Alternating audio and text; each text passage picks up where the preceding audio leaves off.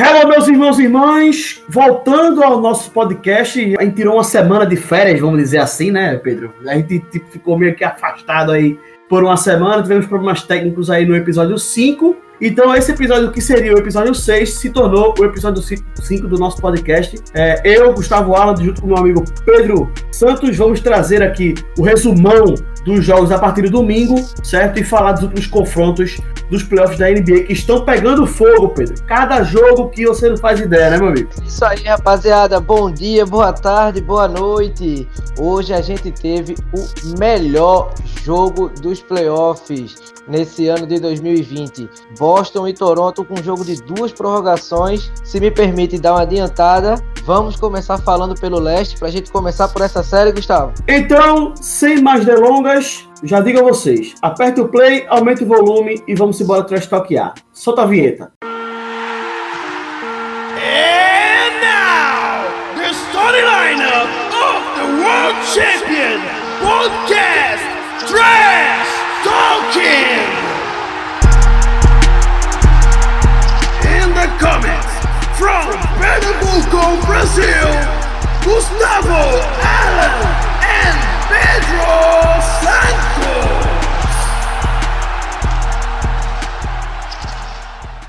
Bom, meus amigos, pri- primeiramente pedimos desculpas aí pela nossa ausência de uma semana, mas estamos voltando aqui a todo vapor e como disse meu amigo Pedro Santos, vamos começar com a Conferência Leste, não é isso, Pedro? É isso aí, Boston e Toronto, uma das semifinais do leste ainda está rolando. Vamos ter jogo 7 e a outra semifinal Miami e Milwaukee já decidida, Miami na final de conferência. Perfeito. E para começar esses confrontos, falando a partir do domingo, né, do último domingo, o primeiro confronto entre o Boston e o, e o Toronto, né, o Toronto saiu vitorioso com placar de 100 a 93, com destaques para Pascal Siakam pro lado do Toronto com 23 pontos e Jason Tatum com 24 pontos. E logo depois do jogo é, do dia 7, né, no caso, no jogo da segunda-feira, o mesmo confronto, quem saiu vitorioso foi o Boston Celtics com 27 pontos de Jalen Brown e Fred Van Vliet com 18 pontos, Pedro. Vamos dizer assim, uma série bastante equilibrada, uma das melhores séries desses playoffs, um dos melhores confrontos, com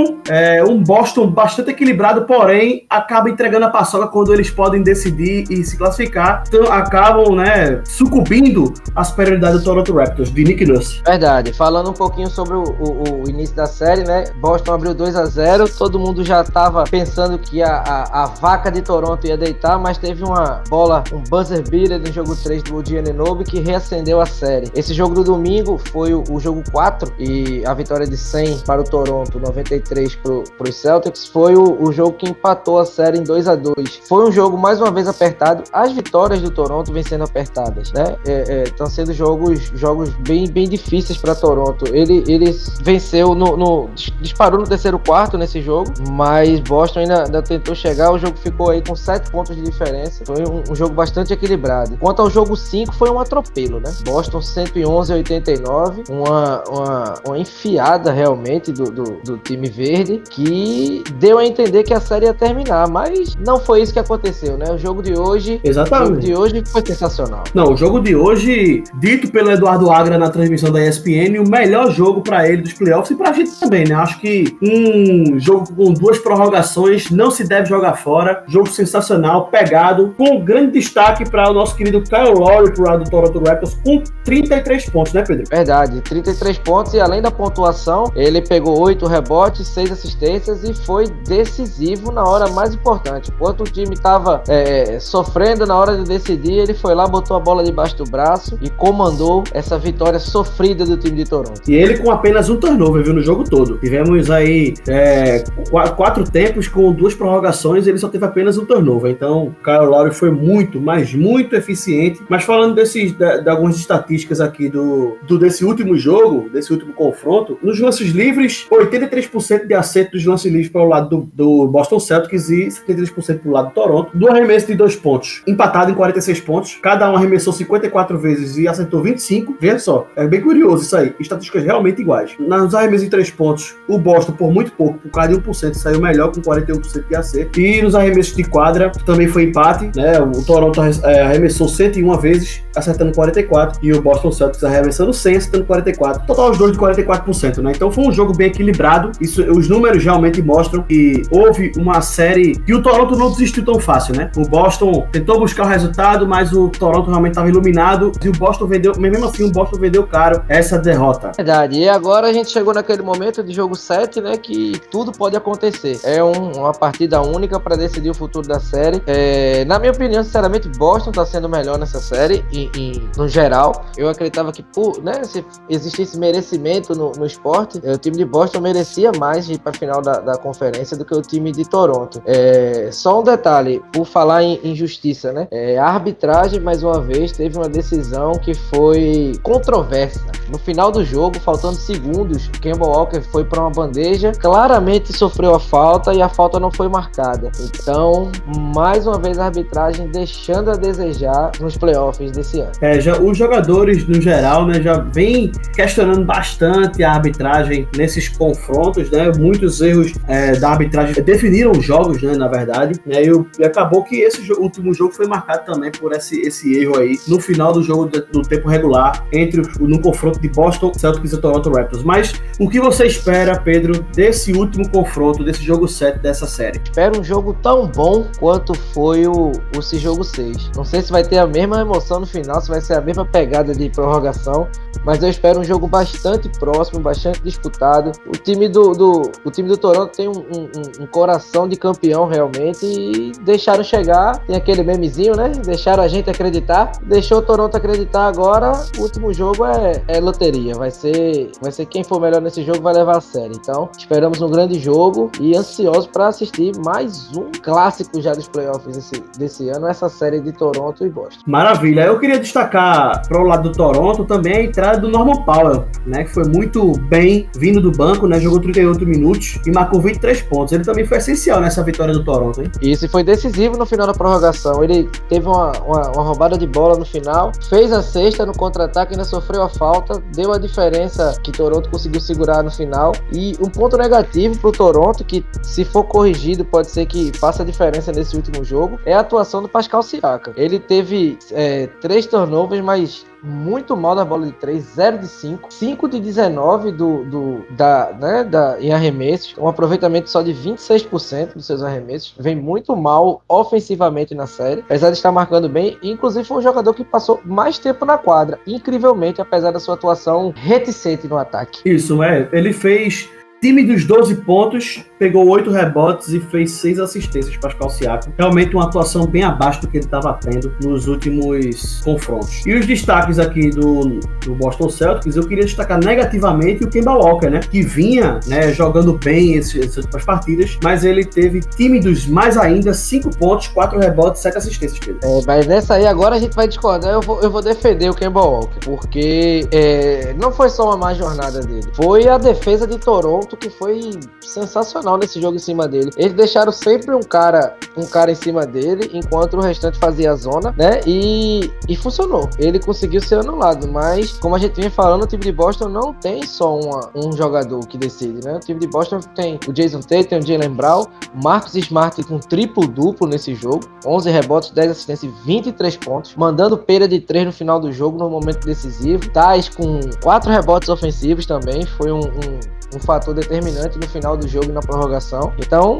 esperamos só, só espero esse jogo 7. Só quero me deleitar com esse, com esse jogo que vem aí e ficar tranquilo na frente da TV, vendo e me divertindo muito. Maravilha. Então, partindo agora para o segundo confronto da Conferência Leste, temos Miami Heat e Milwaukee Bucks, né? E falando um pouquinho dos placares anteriores, né, dos confrontos, né? O Miami jogou no caso do dia 4, né? Eles venceram o Milwaukee Bucks por 115 a 100 depois, no dia 6, teve o confronto que o Milwaukee Bucks conseguiu, é, tentou ali, né? É uma reação um, um 118 a 115, vencendo. E daí veio o jogo massacrante, né? Do Miami para encerrar a série, né? Com o placar de 103 a Milwaukee Bucks, né, Pedro? Então, é, já era esperado pelo andar da carruagem, apesar de ninguém acreditar antes da bolha que o Miami conseguisse chegar tão longe, mas dentro dessa série, dentro do que aconteceu na série, o time de Jimmy Buckets Butler fez o que de fato se esperava diante dos confrontos que aconteceram. Pedro. Verdade, só vou discordar do massacrante. Não foi, não foi tão massacrante assim, não. O jogo foi. Não, mas fala massacrante, fala massacrante no sentido do geral, porque vamos, vamos colocar aqui, por exemplo. Posso dar um exemplo de massacre? Do... Posso dar um massacre? Sim, pode falar. Vamos lá. O último quarto do jogo 3. Ali foi um massacre. Sabe qual foi o placar do último quarto do jogo 3? 40 a 13. 40 a 13. Mil, ó, Milwaukee entrou no último quarto com 1, 1 com 6, 7, 7 com 5, 12 pontos de vantagem. Terminou o jogo perdendo por 15. Esse foi o massacre da série. O massacre da série foi o final do jogo 3. Que, que foi 40 a 13 no último quarto. Mas assim, tirando esse, esse massacre, o, a série não foi equilibrada, né? O time de, de, de Miami fez uma defesa de garrafão que não anulou, mas. Diga anulou, porque você não tem como anular um jogador da, da, da qualidade do, do Antetokounmpo. Mas reduziu bastante a, a, a, efetividade dele no jogo. Na minha opinião, Giannis foi completamente anulado nessa série. Mediante, ó, o cara é jogador defensivo do ano, candidato a MVP, né? Se esperava que o Giannis fizesse uma série mostrando de fato a que veio para levar o Milwaukee Bucks. Milwaukee Bucks teve a melhor campanha na temporada regular. A expectativa, inclusive, se discutia a final da NBA seria Lakers e Bucks. Então, na minha opinião, foi humilhante essa eliminação do Milwaukee Bucks. Mediante mediante atuações pífias nesses jogos, apesar do equilíbrio que você fala, concordo que houve equilíbrio nas, na, nas partidas, mas para o que se esperava do Milwaukee Bucks, tá muito longe. Na minha opinião, foi muito aquém do que se espera de um time que tem a melhor campanha da temporada regular. Verdade, mas assim, é, é, Milwaukee foi mal, ele já vinha mal, né, na, na, na bolha. Ele não fez uma, um, um, bom, não teve um bom retorno, realmente. Mas a gente não pode é, é, falar negativamente do Bucks e, e, assim, a gente não pode deixar de exaltar a qualidade do time de Miami. A qualidade do time de Miami dentro da, dentro da série, dentro das séries, né? Já desde Indiana, é um time que se mostra muito seguro, muito conjunto, além dos seus destaques individuais, mas é um time que tem muito conjunto. A gente vinha falando aqui nos outros episódios, né? Tem aquela a dupla de, de, de chutadores de três, com o Duncan e o, o Duncan Robinson e o Tyler Hero. Jay Crowder aparecendo muito bem nas bolas de três. A marcação de garrafão do time de Miami, eu acho que foi essencial para essa série, porque era o, o, é o grande ponto forte forte do, do, do, ataque de Milwaukee foi, foi reduzido a forçar o time a, jogar fora, né? Do, do, do, jogar pelo perímetro e não foi suficiente o perímetro do, do Milwaukee sem, sem o garrafão funcionando. Sem dúvida. E falando um pouquinho desse último confronto que definiu a classificação do, do Miami Heat depois de seis anos longe das finais de conferência, né? A última vez é, foi quando. É, é, foi quando LeBron, né?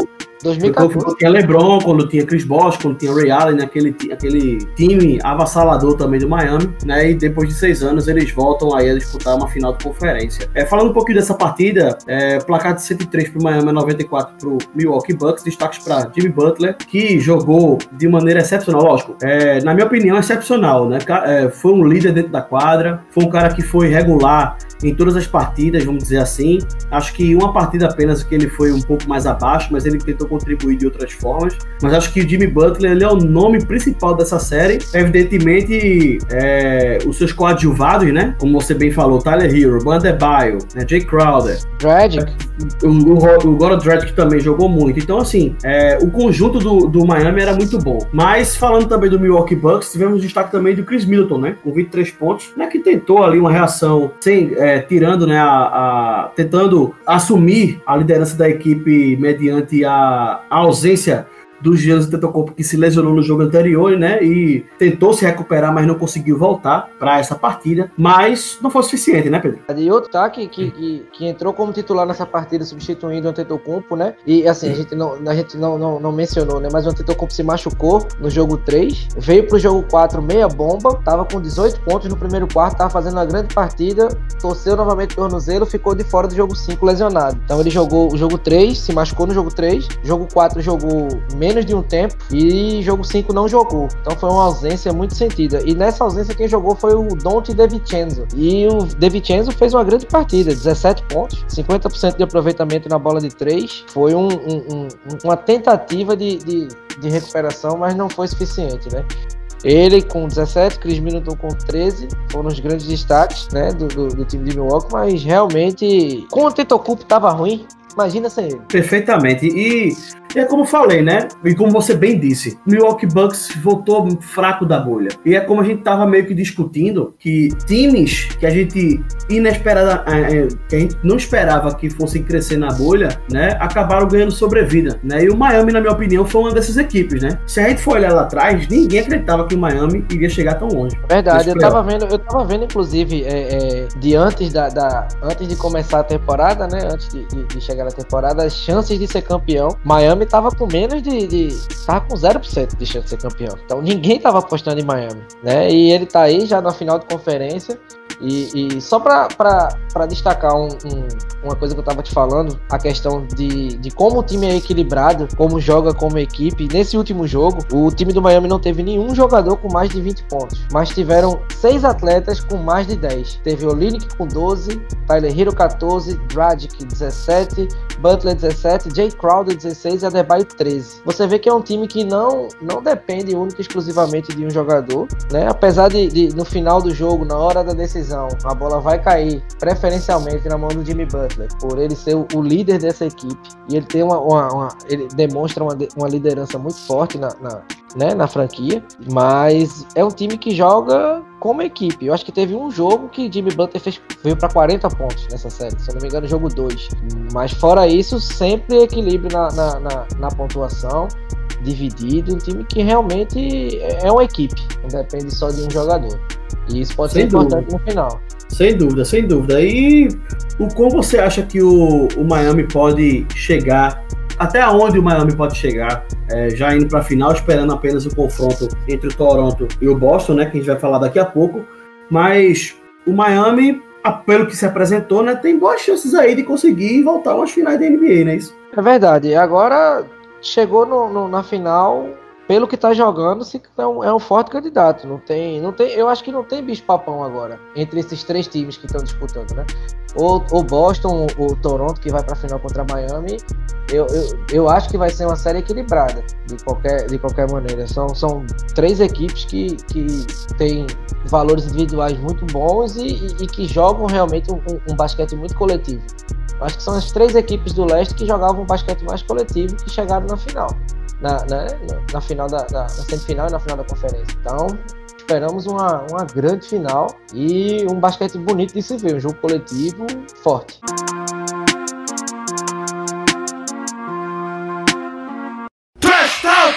Bom, agora falando da Conferência Oeste, né? Uma conferência que a gente sempre discute que é sempre mais equilibrada, sempre é mais disputada. Vamos começar falando sobre Los Angeles Clippers e Denver Nuggets, né? O confronto das semifinais da Conferência Oeste, o primeiro confronto. No primeiro jogo, o Clippers saiu vitorioso no placar de 120 a 97. No segundo jogo, o Denver empatou a série no placar de 110 a 101. No terceiro jogo, o Clippers voltou a liderar a série no placar de 113 a 107 e nesse momento o jogo 4 está sendo feito enquanto nós estamos gravando, Pedro. Então, o que falarmos desse confronto? Um Denver cansado, porque enfrentou uma série de sete jogos com o Utah Jazz, uma série disputadíssima. Como é que você espera o Denver nessa série e o que você espera do Clippers nessa série? Uma expectativa maior, com o Paul George jogando um pouco melhor, com o Kawhi fazendo jogos surpreendentes, inclusive vamos, inclusive vamos comentar o jogo do toco do dedo, né? do bloco do dedo. Mas e aí, Pedro, o que, é que você acha dessa série? Vamos lá. Clippers, pra mim, é favorito, né? Clippers é favorito. Falando um pouquinho já do, do jogo, o jogo 1 que você mencionou aí do cansaço do Denver, realmente o cansaço bateu, né? O, o, foi 120 a 97, né? 23 pontos no final. Mas o começo equilibrado, mas no segundo quarto disparou o time de, do Clippers e foi uma sacolada. Realmente tava cansado o time do, do, do Denver, né? Mostrou isso, que tinha sido uma série cansativa. No segundo jogo, com a recuperação recuperação sensacional, 110 a 101. Um primeiro quarto em que o, em que o time de Denver fez 44 pontos no primeiro quarto, passou o resto do jogo administrando a diferença. E no jogo 3, né, que foi o último jogo, que foi na dia 7, no dia da independência, foi um jogo já equilibrado, né, que, que Clippers no final do jogo mostrou a, a, a uma qualidade maior e conseguiu disparar, né, já com metade do final da, da metade pro final do último quarto que, que Clippers partiu para vitória. Só para relembrar aqui no, ao nosso ouvinte, só para dar um destaquezinho para você continuar seguindo o seu raciocínio, né, lembrando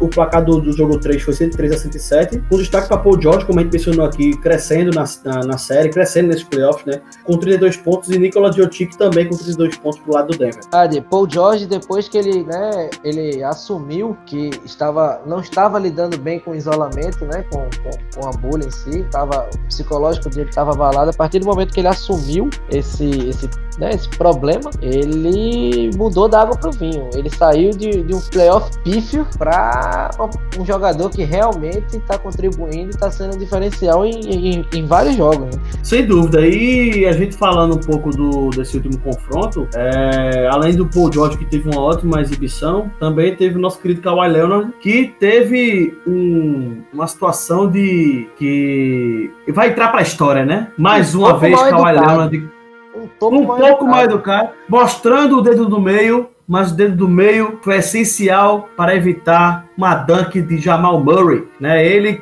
é, já ele que já entra para a história por várias situações, não é isso? Essa é mais uma vez mais uma mais um caos de Kawhi Leonard, né? Falando sobre Jamal Murray, né, que você comentou aí da pontuação dele, nos jogos que o, no jogo que o Denver ganhou, ele veio para 27 pontos. Nos jogos que perdeu, ele veio para 14 no jogo 3 e 12 no jogo 1. Então ele é um fator para Denver ter uma chance de, de alongar ou até vencer essa série. Se ele conseguir vir bem pro jogo e, e, pontuar e ser esse fator decisivo que ele foi na série contra, contra Utah, não digo ele tá fazendo 40, 50 pontos todo jogo, mas ser um fator realmente de decisão é, é, é o que vai poder dar a Denver alguma chance nessa série. Se ele mantiver essas atuações com 12, 13, 15, né?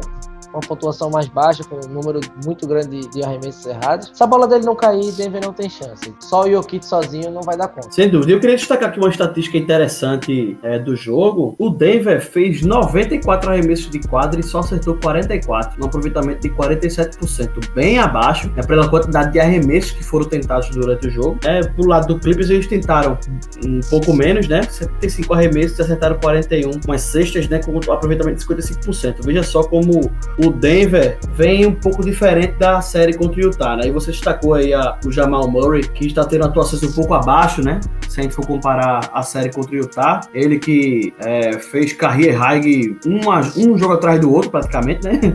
Então, o Jamal Murray, como você bem disse, se ele acordar, se ele der volume de jogo, o time vai junto com ele, né? É, a marcação é diferenciada, né, em relação ao Utah. A marcação ele vai ter Patrick Beverly, ele vai ter Paul George marcando ele, ele vai ter Kawhi Leonard marcando ele. Então é, é mais complicado, né, para ele conseguir essa pontuação. Se ele conseguir melhorar essa, essa, essa participação, pode ser que tenha chance, mas assim, é, é complicado, né? A, a, defensiva do Clippers é muito boa. Você pega, você pega é, é, o plantel do, do, Clippers ali, você vai ter Kawhi que marca bem, o Marcus Morris marca bem, Paul George, Patrick Beverly, tem Jamichael Green, Montrezl Harrell. E assim, e um fator engraçado, né? ninguém fala. Mas nesse jogo 3, a virada no jogo se deu a partir do momento que o Lou Williams estava marcando o, o Jokic. Ele fez o Jokic cometer dois a três turnovers seguidos e, e foi o ponto de virada do jogo. Sem dúvida. E o Lou Williams vindo do banco é sempre essencial, né? Mesmo ele, pelo menos nessa série, não apareceu tanto, mas ele sempre vindo do banco, ele é um, um jogador espetacular, essencial. Lembrando a você, ouvinte, para você que não, não, não se ligou, não se lembra, não viu, Montrezl Harrell foi é, o sexto homem, eleito sexto homem da temporada, né? Merecido, né, Pedro? Verdade. Inclusive, Lou Williams era um dos candidatos, né? Um dos três candidatos a sexto homem, junto com o Dennis Schroeder do Oklahoma. Merecido, merecido. As médias de, de do, do Montrezl Harrell foram muito boas e, e, ele foi muito consistente durante toda a temporada, né? Teve um problema de lesão que atrasou sua volta ao time nos playoffs, mas como o prêmio é baseado na temporada pré-bolha, foi bastante merecido. Só para falar para vocês, né? São 18,6 pontos de média, com 7 rebotes e 1,7 assistências do Montrezl Harrell na temporada regular. Agora falando um pouquinho sobre o segundo confronto, a segunda semifinal da Conferência Oeste, temos Los Angeles Lakers e Houston Rockets, né? Esse então é um confronto bastante esperado. Houston também é, saindo de uma série bastante cansativa com o Oklahoma City Thunder, né? Esse o Oklahoma foi muito guerreiro, inclusive, com destaque para Chris Paul, mas acabou sucumbindo ao small ball do Houston Rockets, que começou vencendo, né, Pedro? Começou vencendo a série com placar de 112 a 97 em cima do Lakers, né? Isso. E E no segundo confronto, é, o Lakers empatou a série com um placar de 117 a 109. E no terceiro confronto, o Lakers virou a série com um placar de 112 a 102. Pedro. Vamos lá, falando do primeiro jogo, é, vitória do Houston Rockets, é, 112 a 97, destaque do Houston. A dupla Russell Westbrook e James Harden, Westbrook com 24 pontos e Westbrook com 20, 36 foram os destaques. Papai, Papai Lebrão fez apenas 20 pontos nesse jogo e Anthony Davis 25. Daí você entende de onde veio a derrota do, do time do, do Los Angeles nessa partida. A marcação muito boa, muito forte dentro do garrafão pelo time do, do Houston, que apesar do small ball, vem mostrando um grande poder dentro do garrafão de marcação, principalmente PJ Tucker, um injustiçado no, no, no, melhor time de defesa, que a gente vai falar mais na frente, mas é um injustiçado. Empatou na tábua, 41 rebotes para cada time no primeiro jogo, então nos pontos fracos do time de Houston, ele foi efetivo. Então foi um, diferencial para garantir essa vitória. E, e, o que a gente pode falar é que o que consideraria o ponto fraco do time do, do Houston, que seria os rebotes, né, pelo, pelo seu menor tamanho em quadra, foi compensado com muita vontade, inclusive empatando no total de rebotes. Foram 41 rebotes para o time de Houston, 37 deles sendo defensivos e 41 também para o time de, de, de Los Angeles. Foi empataram na tábua, né? Apesar de, de Los Angeles ter pego 10 rebotes ofensivos, mas foi uma, uma, uma grande jornada do time de Houston. No jogo 2, tivemos o retorno a cavalo do Papai Lebrão, ele flertando com o triple-double,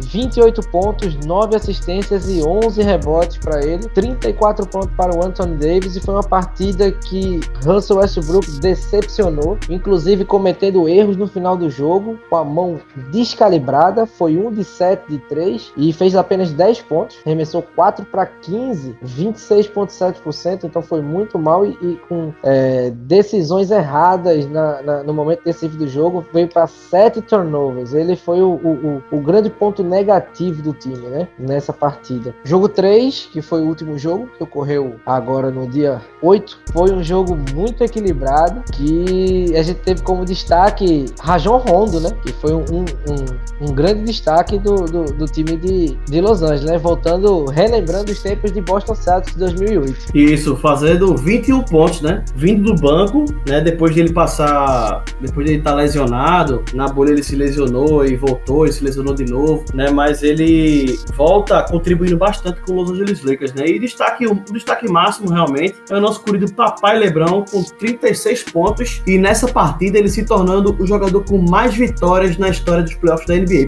É isso aí. É, ele que tem uma carreira, né, que sempre vitoriosa. Ele demorou um tempo para ganhar seu primeiro título, era muito questionado sobre isso, mas sempre estava lá, né? Chegou o final de conferência com Cleveland na primeira passagem, teve dois títulos e duas finais perdidas com Miami, chegou três vezes na final com Cleveland novamente, né? 2016, 17, 18 e ele é realmente um, um vencedor. Ele é, ele, ele é um cara que vem como vinho melhorando a cada ano e com 35 anos com fôlego de menino Ainda tem muita lenha para queimar Papai Lebrão. Sem dúvida, sem dúvida. E contribuindo com Papai Lebrão nesse jogo, né? Tivemos o Anthony Davis com um double-double, né? Com 26 pontos e 15 rebotes, defensivamente excelente e ofensivamente melhor ainda. Né? Anthony Davis contribuiu muito para essa vitória, para essa virada da, dos Lakers nesta série. E o destaque para o Houston foi os 33 pontos de James Harden, junto com os 30 pontos de Russell Westbrook, né? Pontuando do, a dupla de Houston, pontuando muito, porém nessa partida acabou não dando. Pedro. Verdade. É, é, no final da, da,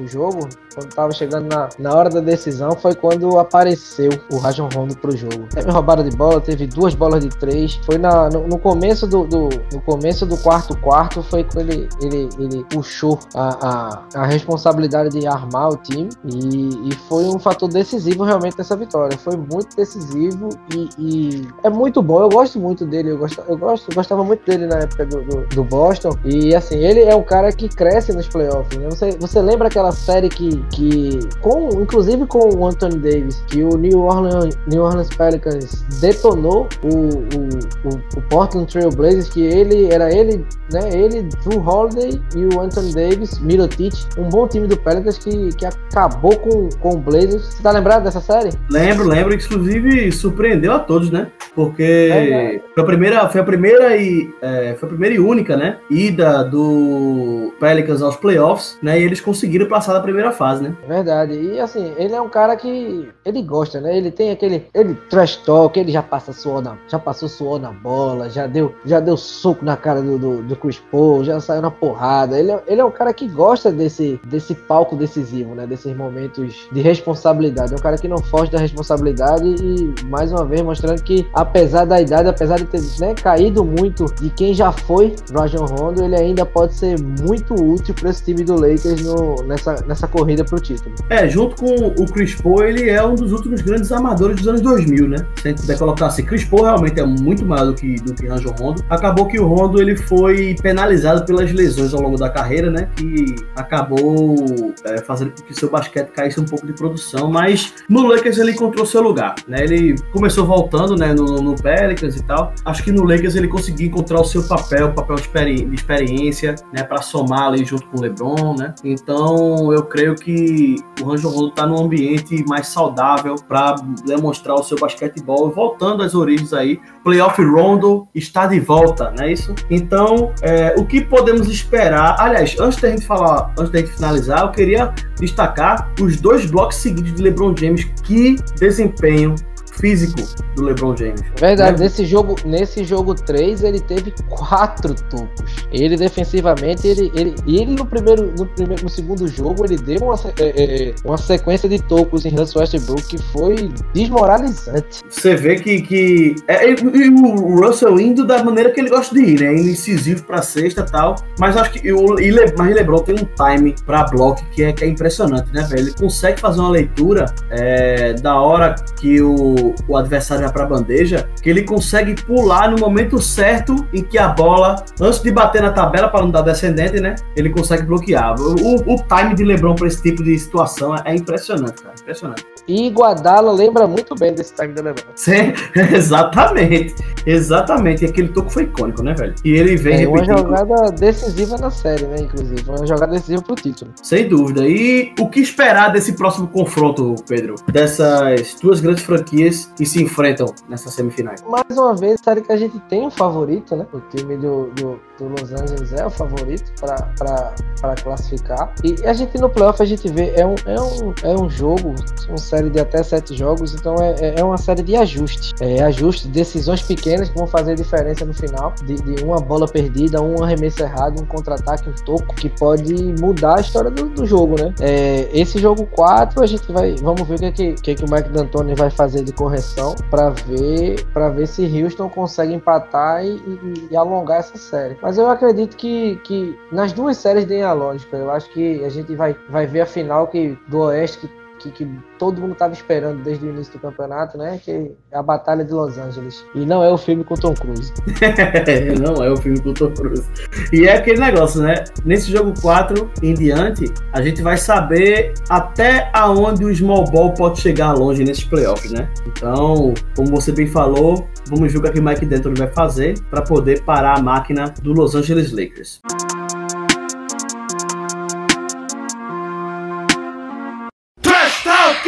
Bom, para finalizar esse nosso episódio de hoje, esse episódio 6, que é o 5 na verdade, vamos falar um pouquinho dos, da divulgação dos, das premiações que foram, que foram feitas essa semana, né? É, a gente já comentou que o Montrose Harrell foi nomeado sexto homem da liga e também saiu o time de defesa.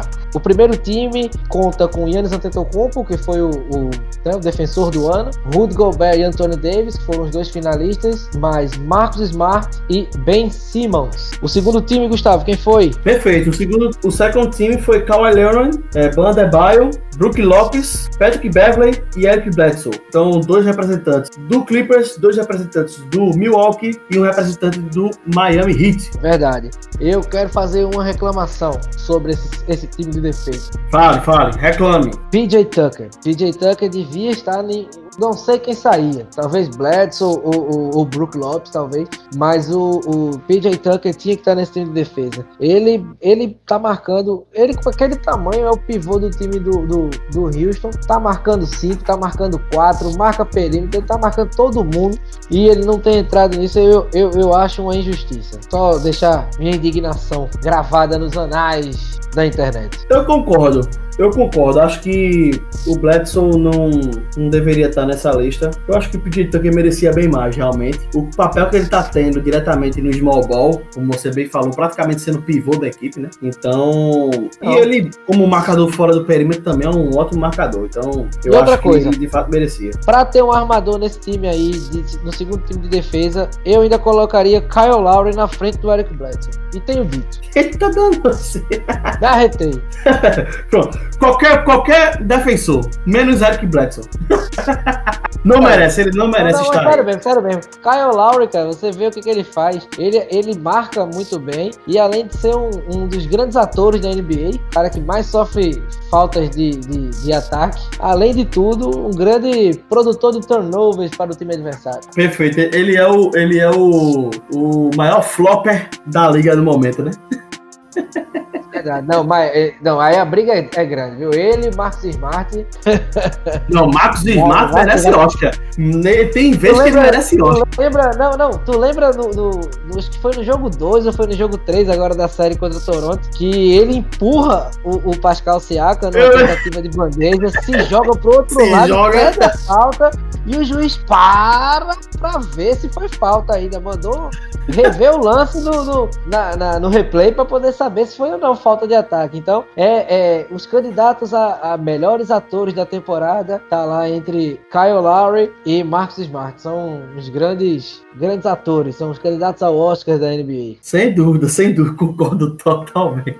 Essa do Marcus Smart foi demais mesmo. Então, meus amigos, encerrando esse podcast aqui, mais uma vez queremos me desculpar pelo podcast anterior que deu bronca e não foi exibido, mas essa vez vai sair já saiu, você já está escutando até aqui, né? Então saiu. Então, agradecer mais uma vez a audiência de vocês. Muito obrigado por nos acompanhar até aqui. Né? Fizemos um resumão aqui rápido é, para a gente não perder o time, né? Para a gente conseguir deixar aqui vocês informados. Mais uma vez a gente pede que vocês nos sigam na página no Twitter, Trash Talk 1, né? Arroba Trash Talk 1 no Twitter e no Instagram Trash Talk underline 1. Já quero agradecer de antemão nosso amigo Pedro Santos, que esteve aqui presente nesse quinto episódio, que seria sexto, mas acabou se tornando um quinto, Pedro. É, boa tarde, boa noite, bom dia, rapaziada. Obrigado mais uma vez pela audiência de vocês. E estamos aí superando os problemas técnicos e problemas de agenda dos seus podcasters para poder continuar trazendo informações e entretenimento para vocês, meus amigos. Bom dia, boa tarde, boa noite. Vamos para o episódio 6 e aguardamos vocês mais uma vez. Hein? Um grande abraço e até a próxima. É isso aí, meus amigos. Então, é, só complementando o que Pedro falou, realmente a nossa agenda fica um pouco complicada, até porque esse podcast ainda não alimenta as nossas bocas. Mas quem sabe um dia, né? Estamos trabalhando para isso.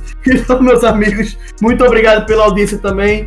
Quero agradecer a todos que estiveram presentes até aqui e aguardamos vocês no próximo episódio, tá certo? Trash Talking, a sua mesa redonda de basquete. Um abraço, tchau, tchau.